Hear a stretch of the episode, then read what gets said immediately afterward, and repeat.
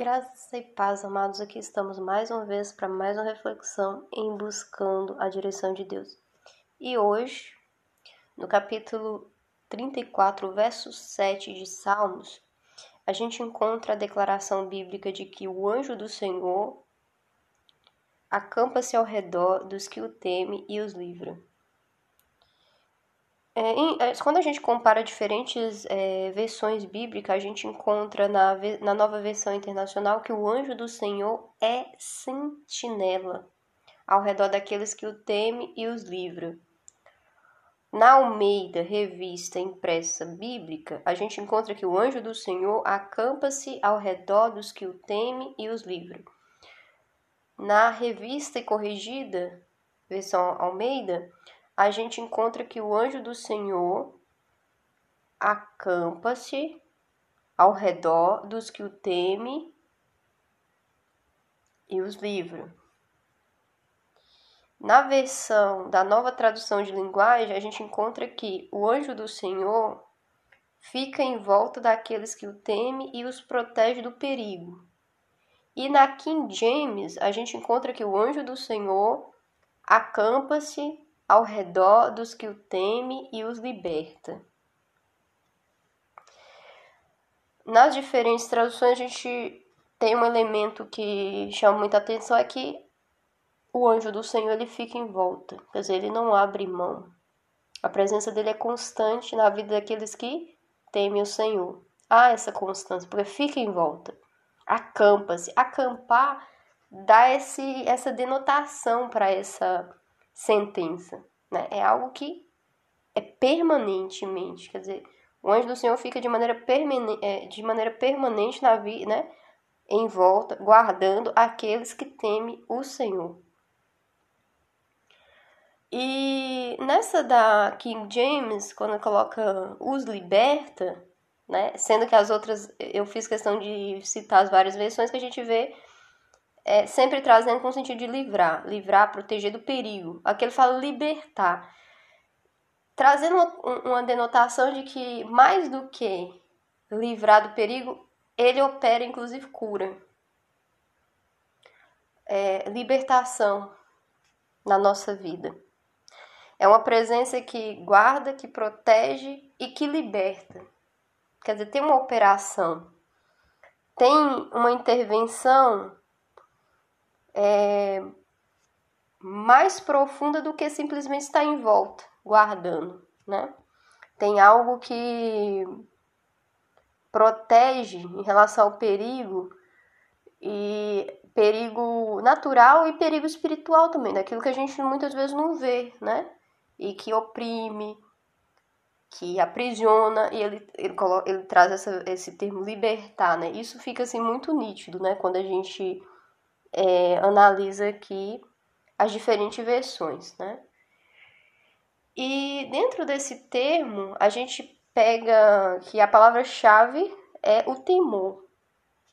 E aí, amados, quando a gente pensa em temor, você pensa assim, Dani, qual é a diferença? Geralmente, quando você pensa em temor, você vai pensar no medo. Só assim, é medo. E você vai descobrir que medo e temor não é a mesma coisa. Por quê? Porque é, a, gente, a gente percebe que o temor é algo que está associado ao sentimento. Já o medo o medo ele está associado a uma emoção. Quer dizer, o medo é uma resposta que, de uma maneira intuitiva, o nosso ser, ou o nosso corpo, de uma maneira, né, até mesmo dentro dos mecanismos biológicos, ele dá quando a gente está diante de um perigo, de uma ameaça. Você não escolhe. Você apenas identifica algo que represente uma ameaça e aquele, aquele gatilho de medo é disparado. Né? Até porque, tipo assim, de uma maneira saudável, o medo ele serve até para proteger, prevenir você de, um, de uma situação de risco. Claro que de uma maneira né, saudável. O coração nunca deve ser dominado pelo medo. porque aí é, já vira algo muito negativo. O nosso coração jamais deve ser dominado por medo, muito pelo contrário. É, a gente deve buscar a presença de Deus e, e o amor de Deus dissipa todo o espírito de medo. Mas existe uma, um propósito, inclusive, para o medo. O medo ele tem essa funcionalidade de é, prevenir ou de né, permitir que a gente, diante de situações de risco, a gente consiga é, fugir daquele risco, né? fugir daquele perigo. Né? Então, de uma maneira equilibrada, tem ali uma, uma função importante. Já o temor é um sentimento. Você escolhe se você vai ou não temer algo. Você escolhe. Imagina uma situação, ah, eu temo que uma né, eu temo que essa pessoa descubra isso. Aí você pode falar assim, ah, e daí se descobrir?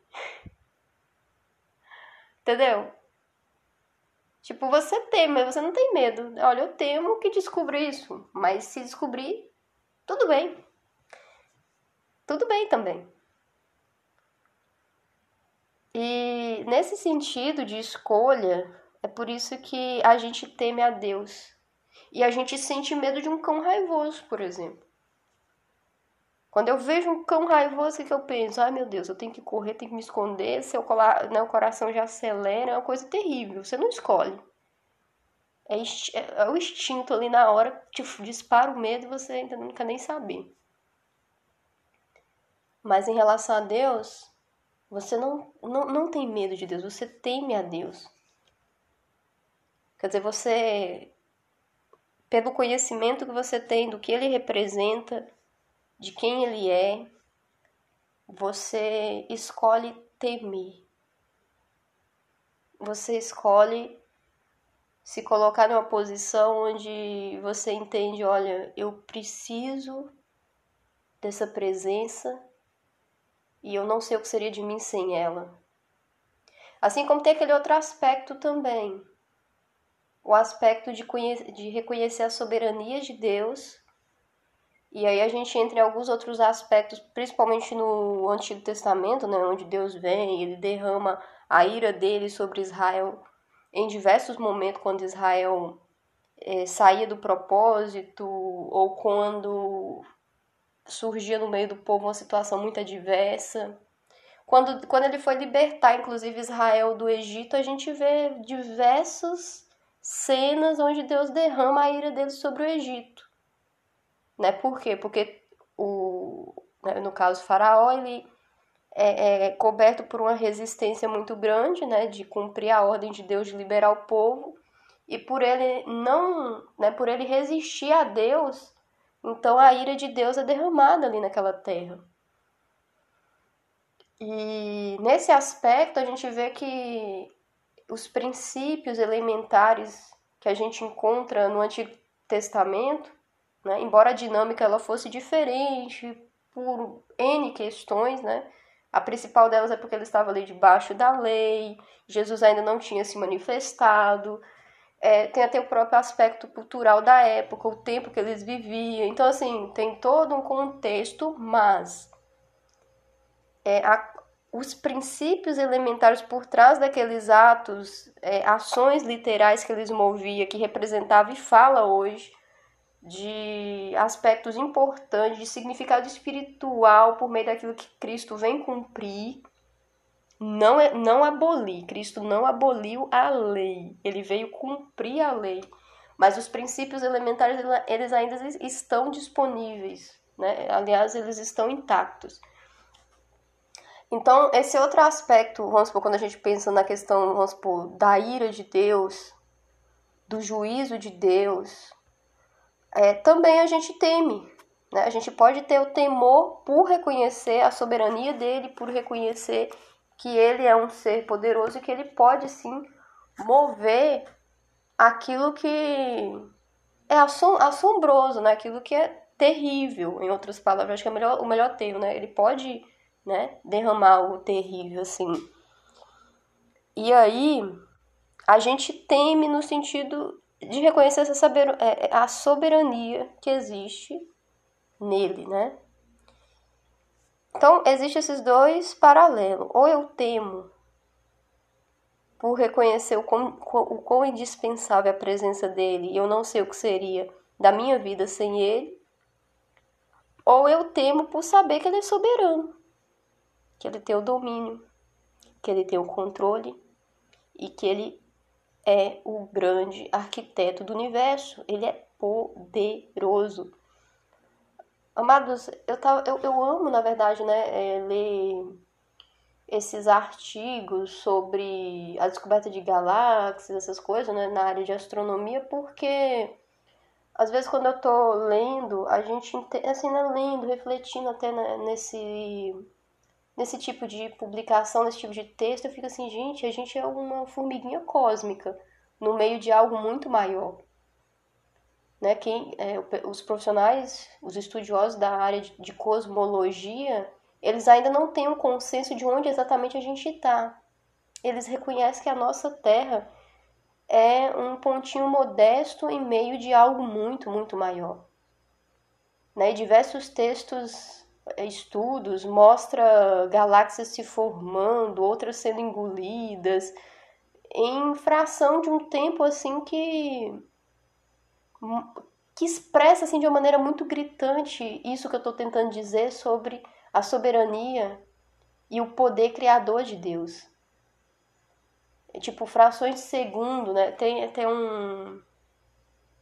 Tem uma analogia, né, que foi feita, inclusive, por né, alguns desses estudiosos, em relação à fração de tempo é, em termos de criação do universo, né, e do todo, e daquilo que seria a fração de tempo que o ser humano está na Terra. Tipo, eles chegaram num consenso que é questão de horas, sabe? Questão de horas, questão de minutos, questão, tipo assim, numa questão gradual de tempo. É... O, o, o, o que Deus foi fazendo ao longo do tempo, tipo assim, desde criar o mundo, até colocar o homem na terra e até estabelecer como a gente está atualmente e a gente não sabe exatamente por quanto, né, vamos supor, por quantas horas ou quantos minutos Deus ainda vai é, permitir que a nossa humilde terra continue. da mesma maneira que ele formou ela, né? Ele pode simplesmente assim, né, dentro dessa analogia. Então, assim, é algo muito interessante quando a gente pensa também por essa é, questão, porque muitas vezes a gente fica preso na bolha, a gente fica é muito limitado, olhando só em nossa volta, olhando só, né, de uma maneira muito limitada. E eu acho que é interessante a gente, quando a gente pensar na soberania de Deus, a gente pensar no nosso ser, no nosso destino, na nossa formação, no propósito que Ele tem para nossa vida, e também pensar naquilo que Ele é, que envolve muito além do nosso existir, do nosso, da nossa vida, é, entendeu? É muito interessante a gente pensar nessa, de uma forma transcendental, né? Eu sei que quando a gente fala de eternidade, por exemplo, é algo assim que bluga qualquer mente humana, né?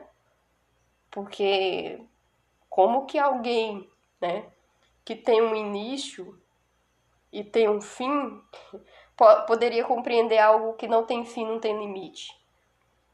que é exatamente a eternidade. Não, né? não tem tempo, não tem. Mas, é, veja, Deus é eterno. E a proposta dele para minha vida, para sua vida, é que a gente também erge essa eternidade. Então, a gente está falando de algo muito grande, muito importante, muito relevante. Algo que excede todo entendimento humano. E quando a gente vem para esse aspecto de temor, é tendo em mente esses dois aspectos, né? Eu temo porque eu amo, porque eu reconheço que eu não posso viver sem essa presença, e eu temo por saber quem ele é. Porque, como eu disse, os princípios elementares eles não mudaram. Jesus ele veio, ele cumpriu a lei. Mas ele não aboliu a lei. A lei hoje ela é o quê? Ela é espiritual. É uma lei espiritual, mas ela ainda é, é uma lei, né? Por exemplo, se você tem a presença do Espírito Santo, o Espírito Santo discerne aquilo que afasta você da presença de Deus, aquilo que te mata espiritualmente, quer dizer, tudo aquilo que não tem a presença de Deus tá morto espiritualmente.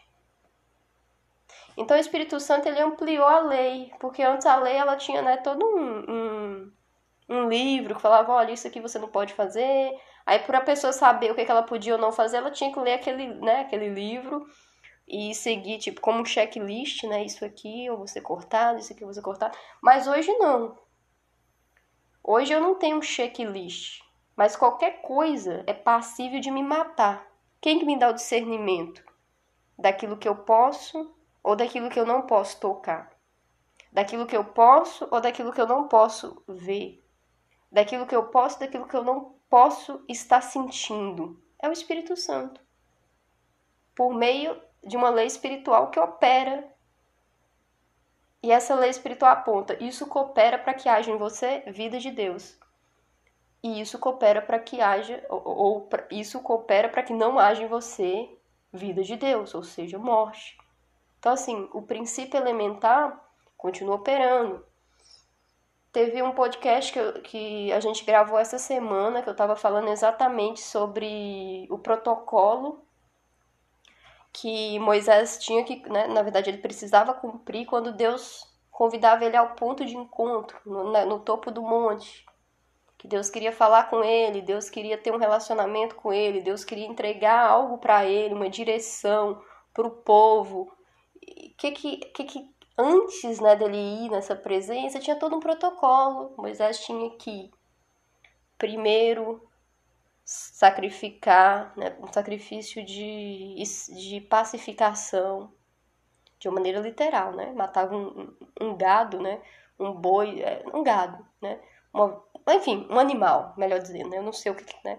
Mas matava aquele animal, é, tirava o sangue, aspergia no povo, é, depois ele vinha, lia a, o, o livro do pacto para as pessoas, o livro da aliança, as pessoas estavam cientes daquelas palavras, sabia que o que estava levando ele a ter aquele ponto de encontro era aquela promessa, era aquela aliança que Deus tinha feito. Então ele subia com a concordância do povo, na companhia daqueles que Deus falava para ele, que Deus dava o nome dos, dos, dos sacerdotes que poderia subir, ou, ou às vezes Deus liberava, leva também 70 anciões. Enfim, tinha todo um protocolo. E hoje? Aí você fala assim, e hoje, Dani? A mesma coisa. A mesma coisa, mas não no sentido literal, como eu tô dizendo, né? mas o princípio é o mesmo. Se eu quero ter é, companheirismo com Deus, entrar na presença dele, eu preciso reivindicar o sacrifício de Cristo, o sangue de Cristo, esse sangue que pacifica, que me permite entrar na presença dele eu preciso estar tá, é, consciente da, da, da, aliança dele comigo. O que, que me dá legalidade de entrar na presença dele. A palavra dele precisa estar tá viva no meu coração, entender, olha, eu estou entrando porque existe uma palavra, existe uma aliança, e por meio dessa aliança, aliás, né, o sacrifício de Cristo me permite, por meio dessa aliança, entrar na presença dele, entrar com confiança, apesar dele ser um Deus grande, apesar dele ser soberano, eu posso entrar com confiança, porque existe um sacrifício que ainda espia, né? Que ainda é válido e que está diante de mim, que me permite entrar nessa presença. Um sacrifício que faz essas pazes, literalmente, com Deus para que eu tenha é, condições de entrar na presença dele. Veja só o paralelo entre novo, é, Antigo e Novo Testamento. O que muda é o aspecto literal, como que isso era feito de uma maneira literal lá atrás e hoje é feito de um aspecto espiritual, mas os princípios, eles ainda continuam muito vivos.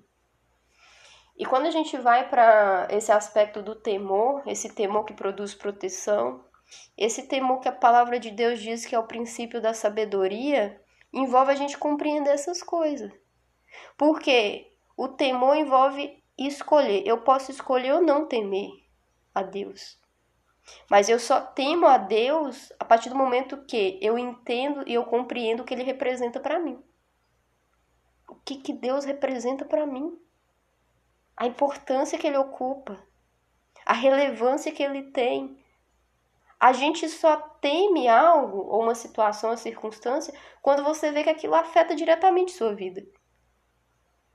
E é da mesma maneira, a gente tem que buscar o temor do Senhor sobre essa ótica de, da relevância daquilo que ele representa, da, da maneira como eu enxergo ele. E quando a gente começa né, a buscar esse entendimento, então a gente vê que o nosso relacionamento com Deus ele, ele tende a ser um relacionamento bem próximo. E quanto mais você tá nesse relacionamento, mais você começa a temer, você começa a temer a Deus. E aí aquela visão, talvez vamos supor, você aproxima dele você teme ele pela soberania, né? Por, por entender que ele é poderoso, por entender que ele é o criador do universo, por entender a, a grandiosidade dele, mas à medida que você vai aproximando dele, você vai conhecendo a ele, você vai dando esse espaço pra, na, na sua vida, você começa a temer ele, além de saber tudo isso dele, por entender o quão essencial ele é na sua vida. Porque quando Cristo ele começa a ocupar esse lugar na sua vida, é, é como a palavra de Deus diz, ele não é apenas o Senhor da sua vida, ele se torna um amigo seu. Ele se torna o seu amigo.